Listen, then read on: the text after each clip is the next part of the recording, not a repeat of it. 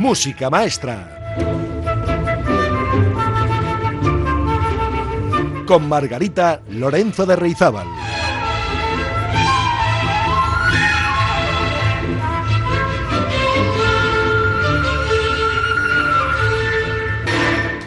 Hola amigas y amigos, ¿cómo están ustedes? Pues espero que bien, que hayan pasado una semana agradable, que no hayan tenido demasiados líos, o al menos no más de los imprescindibles.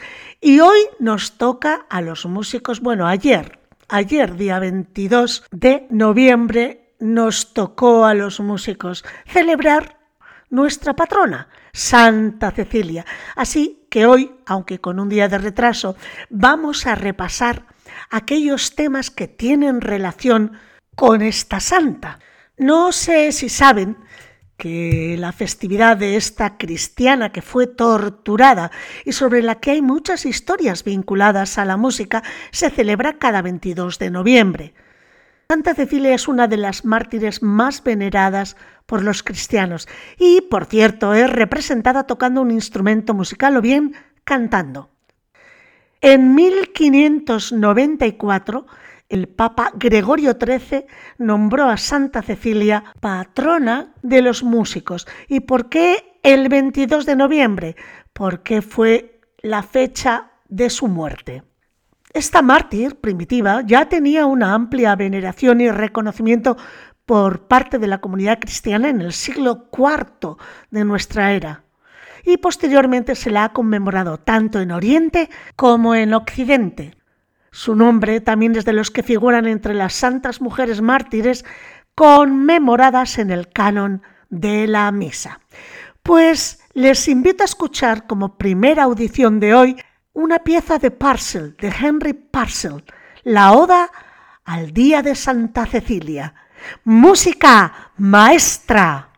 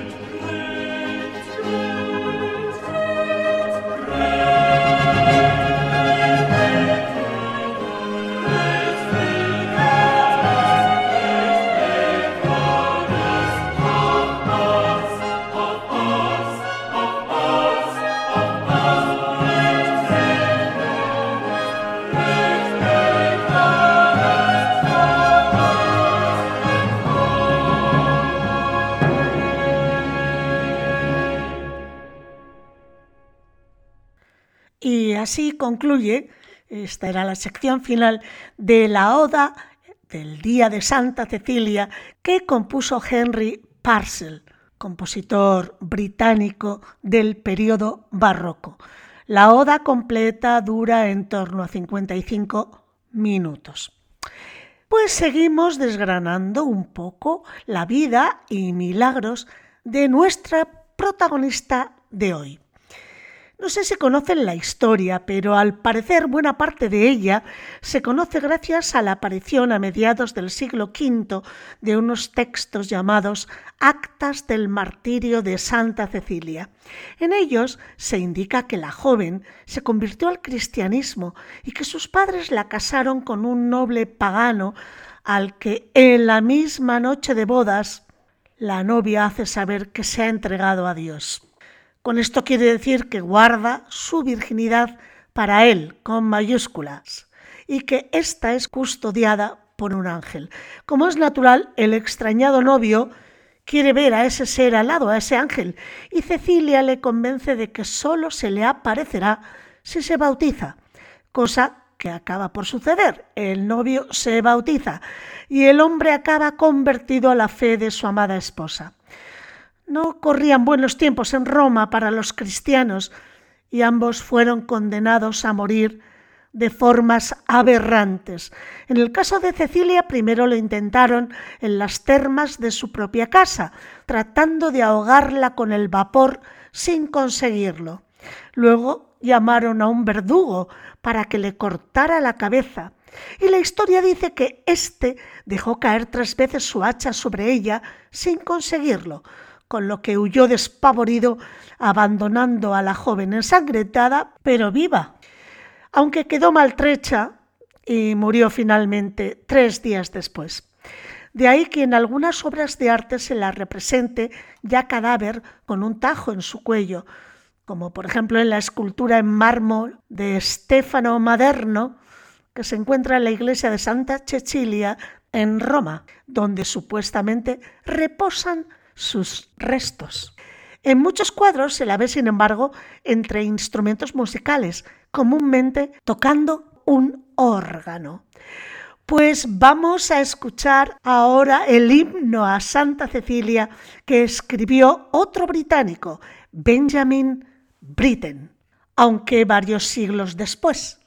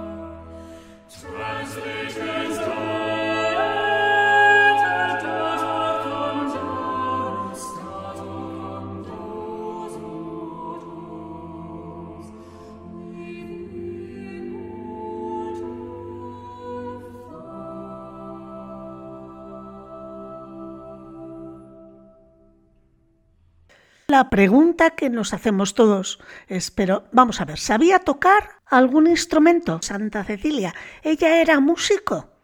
Una explicación se basa en que, según dicen, la mujer se dedicó internamente a cantar a Dios mientras los músicos tocaban en su boda. Recuerden que era una boda acordada por sus padres, aunque esto parece una explicación insuficiente. El Papa que la nombró patrona de los músicos declaró que había demostrado una atracción irresistible hacia los acordes melodiosos de los instrumentos.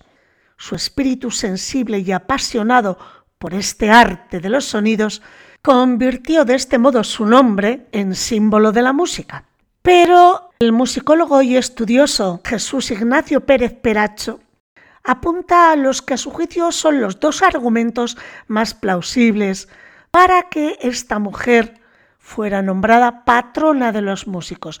En primer lugar, el hecho más probable para que se le relacione con la música es que desde muy joven y de acuerdo con las costumbres y tradiciones de las familias patricias romanas, Cecilia debió iniciarse y tocar algún instrumento musical, probablemente la lira, la cítara o algún tipo de arpa de las utilizadas por las damas de la sociedad romana. Y a esto le añade el musicólogo que en las citadas actas del martirio está escrito en latín, abro comillas, mientras estaba el horno al rojo vivo, Cecilia cantaba al Señor diciendo, y la tesis de Pérez Peracho es que en algún momento la persona que realizó la transcripción con la palabra órgano, que por aquel entonces en el siglo III se empleaba para referirse a una especie de fuelle, herramienta o utensilio para hacer insuflar algo, en este caso las termas de su casa donde intentaron asfixiarla, bueno, pues confundieron el significado de la palabra órgano del siglo III por el neologismo que nombra el instrumento musical actual, que derivó del hidraulis, utilizado por los romanos para animar las festividades del circo romano. De ahí los numerosos cuadros que la muestran tocando el órgano. Pero bueno, no deja de ser una hipótesis como curiosidad. Vamos a escuchar a continuación el himno a Santa Cecilia, compuesto por Santus, Oleca, Anthony Anianbu y a Subwin Daniel. Van a escuchar a 150 voces en un coro virtual premiado el día 21 de noviembre de 2020 en plena pandemia, cuando no se podían hacer conciertos fuera de casa.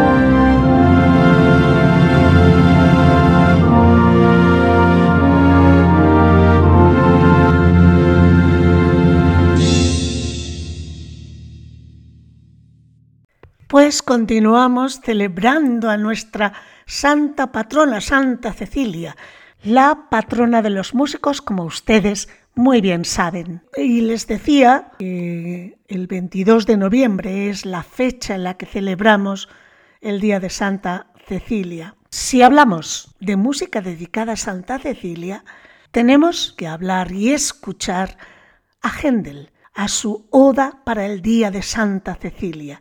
Vamos a escuchar uno de los números de esta Oda en el que el protagonista absoluto es la trompeta. Lo escuchamos a cargo de la Academia de San Martin in the Fields. El trompetista es Ian Partridge y dirigiendo Sir David Wilcox. Volvemos al periodo barroco.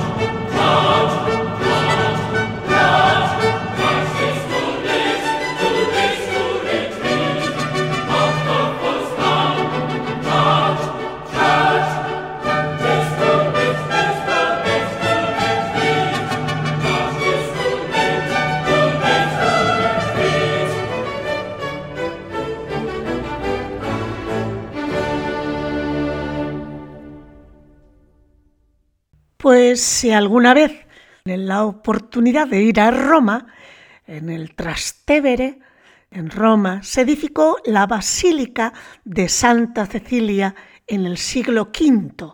Allí actualmente se encuentra la famosa estatua de tamaño natural del escultor Stefano Maderno que muestra a la santa como si estuviera dormida, recostada sobre el lado derecho.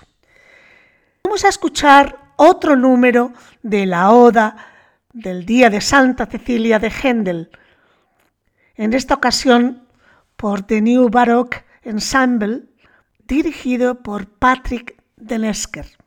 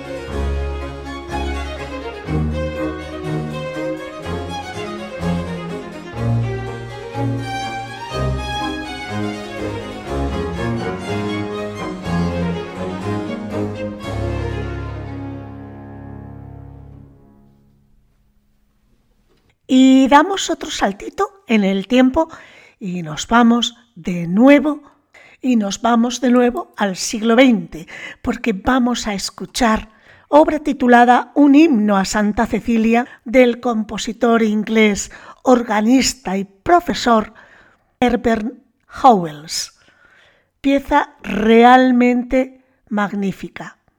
Este hombre murió en 1983, pero les ofrezco una grabación muy reciente del año 2018 a cargo del coro del Queen's College de Oxford.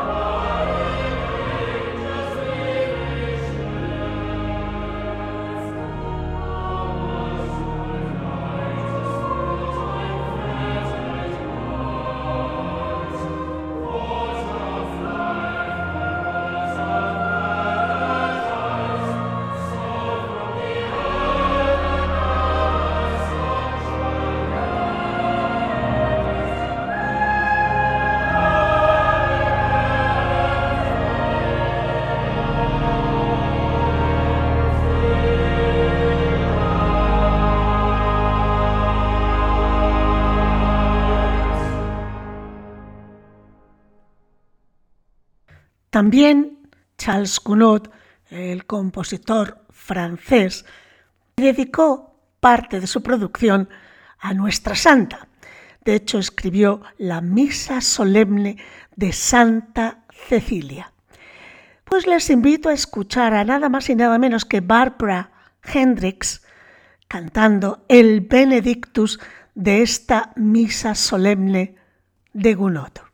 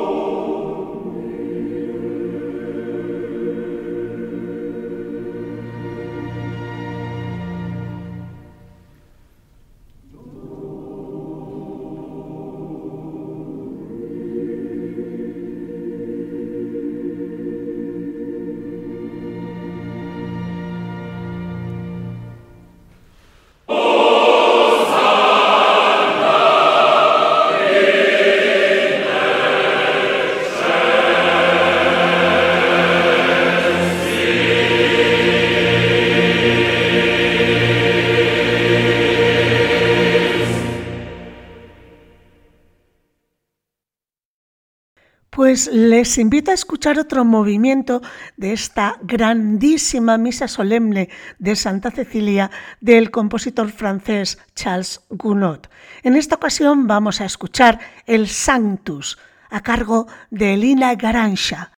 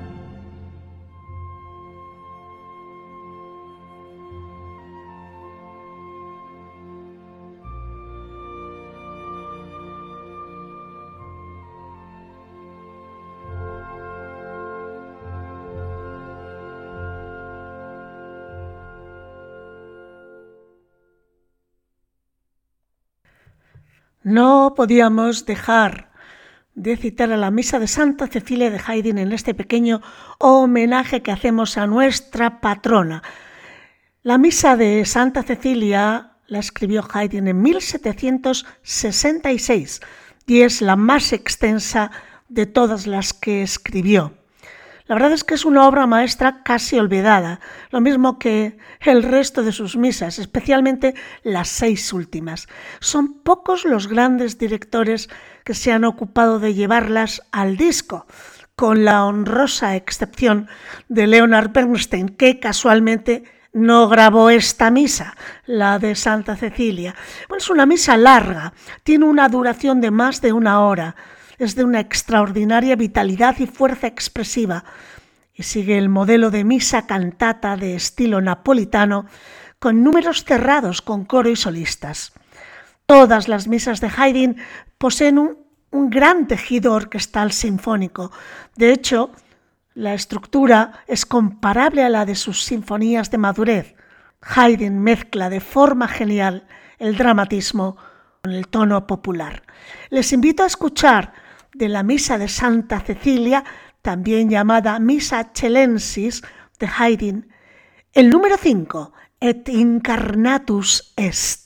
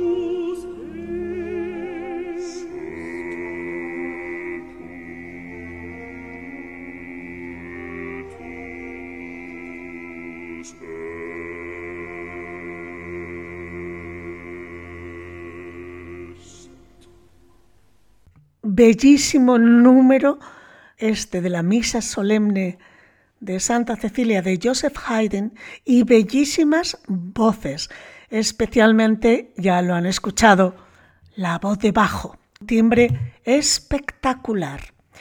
Bueno, pues no nos queda ya mucho tiempo, así que vamos a la recta final.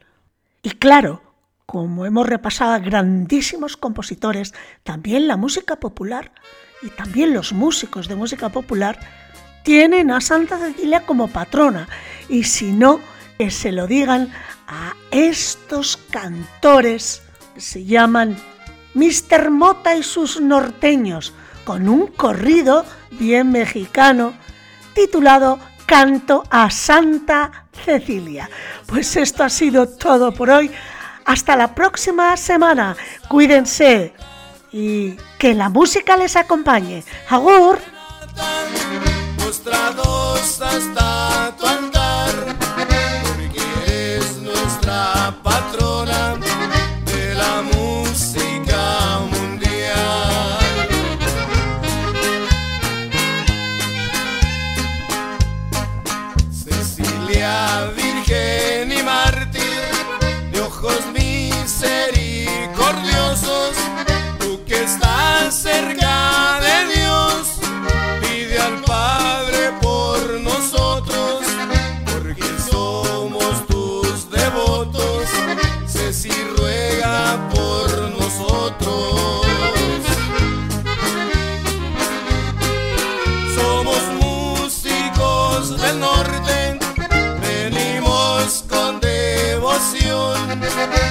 cantar.